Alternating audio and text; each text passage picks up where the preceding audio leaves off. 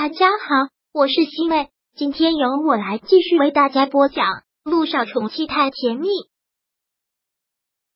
第八十章。我们不要再分开了，好吗？现在小雨滴已经没有事了，耽误了这么长时间的功课。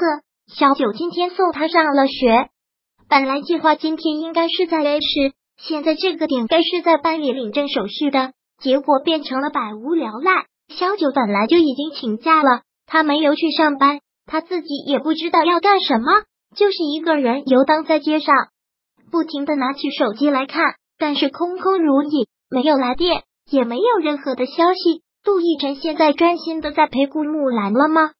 怎么又没有消息了？停下来，不能胡思乱想了。小九，小九连忙告诫了自己一声，不能草木皆兵。更不能时时刻刻活在自己不安的臆想里。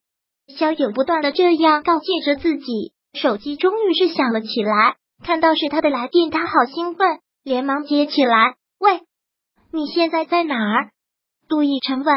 嗯，萧九看看现在所在的位置，自己都说不上来，一个人漫无目的的走，就走到这儿了。行了，你这个路痴还是不要告诉我了，手机发位置给我。我马上过去接你。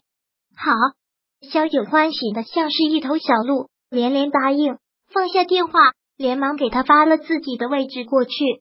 接到他的电话，萧九就心安多了，一直数着时间，看着他车子可能来的方向，看到了他的车，他欢喜的跑过去。萧九一上车，陆亦辰就问：“咱女儿呢？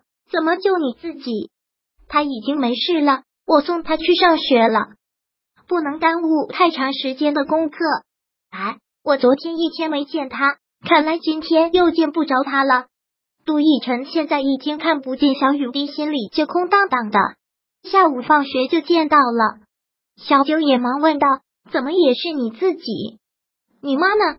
我刚送她上飞机，走了。”小九真的是好意外，昨天他刚来，今天就走了。对呀。就是在美国那边闲的无聊，过来看看我。今天飞过去陪我爸了。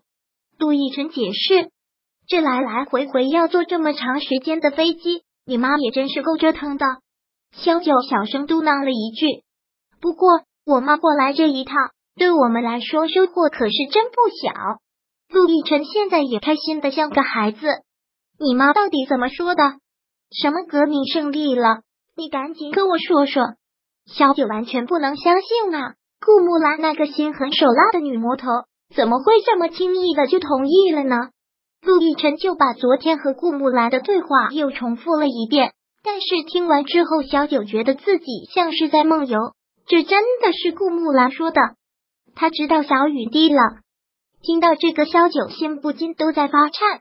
是他没有愤怒，直到六年前，小雨滴没有被打掉。他没有愤怒，没有想要杀了他，没有。陆亦辰笑着说道：“我早就跟你说了，不要把我妈想成是灭绝师太。再说，就算她真的是小雨滴那么可爱的亲孙女，站在他面前，他怎么会不喜欢？骨肉血亲，又是隔代亲，为了孩子，那肯定是要做出让步的。为了小雨滴，顾木兰会吗？你妈真没说别的。”萧九越想就越觉得不对劲，顾木兰能这么做，除非是他自己变态了。没有，陆亦辰很无奈的回应：“你就把心放在肚子里吧，安心的准备做新娘子。”新娘子，所有女人听到这三个字都会忍不住心潮澎湃吧？我真的要做新娘子了？当然啊！陆亦辰算了算，明天会出 DNA 检查结果，后天。他爸妈也会回 A 市，便说道：“明天先给小雨滴请个假，我们后天一家三口回 A 市取消婚约的事情，先跟乔家商议好，然后我们的婚礼就可以提上日程了。”真的会这么顺利？听他还在顾虑这顾虑，那陆亦辰伸手又捏住了他的腮，有些力道的拧了拧：“你这丫头脑子在乱想什么呢？有我这么好的老公摆在面前，还不想嫁？”萧九打掉了他的手，很严肃的提醒：“你在开车呢，能不能专心一点？我看你就不会吃一堑长一智。我这次严重警告你啊，除非有什么紧急情况，不然以后你都要用司机，不能自己开车了。我对车祸有阴影，害怕。遵命，从明天开始不会再自己开车了，都用司机。这样，老婆大人放心了吧？少在这里油嘴滑舌了。谁是你老婆大人？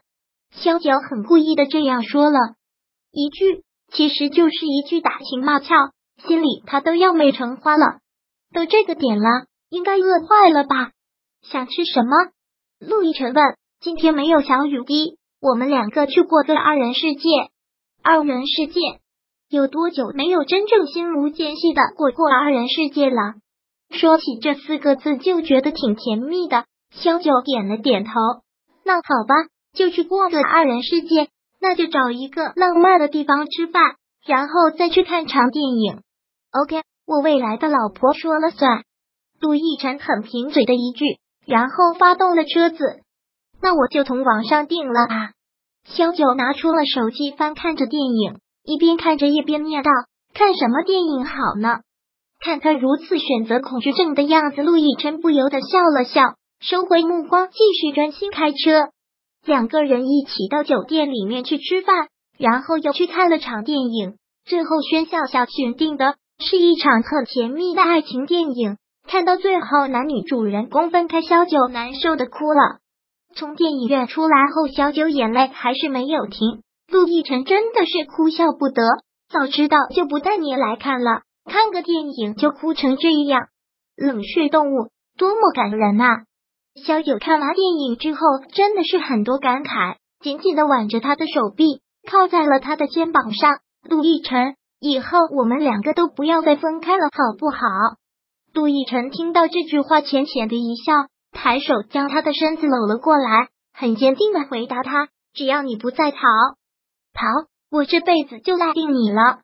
这辈子赖定你，大概这世界上最美的情话莫过于此吧。只是可惜，到后来他还是不得不逃。”第八十章播讲完毕。想阅读电子书，请在微信搜索公众号“常会阅读”，回复数字四获取全文。感谢您的收听。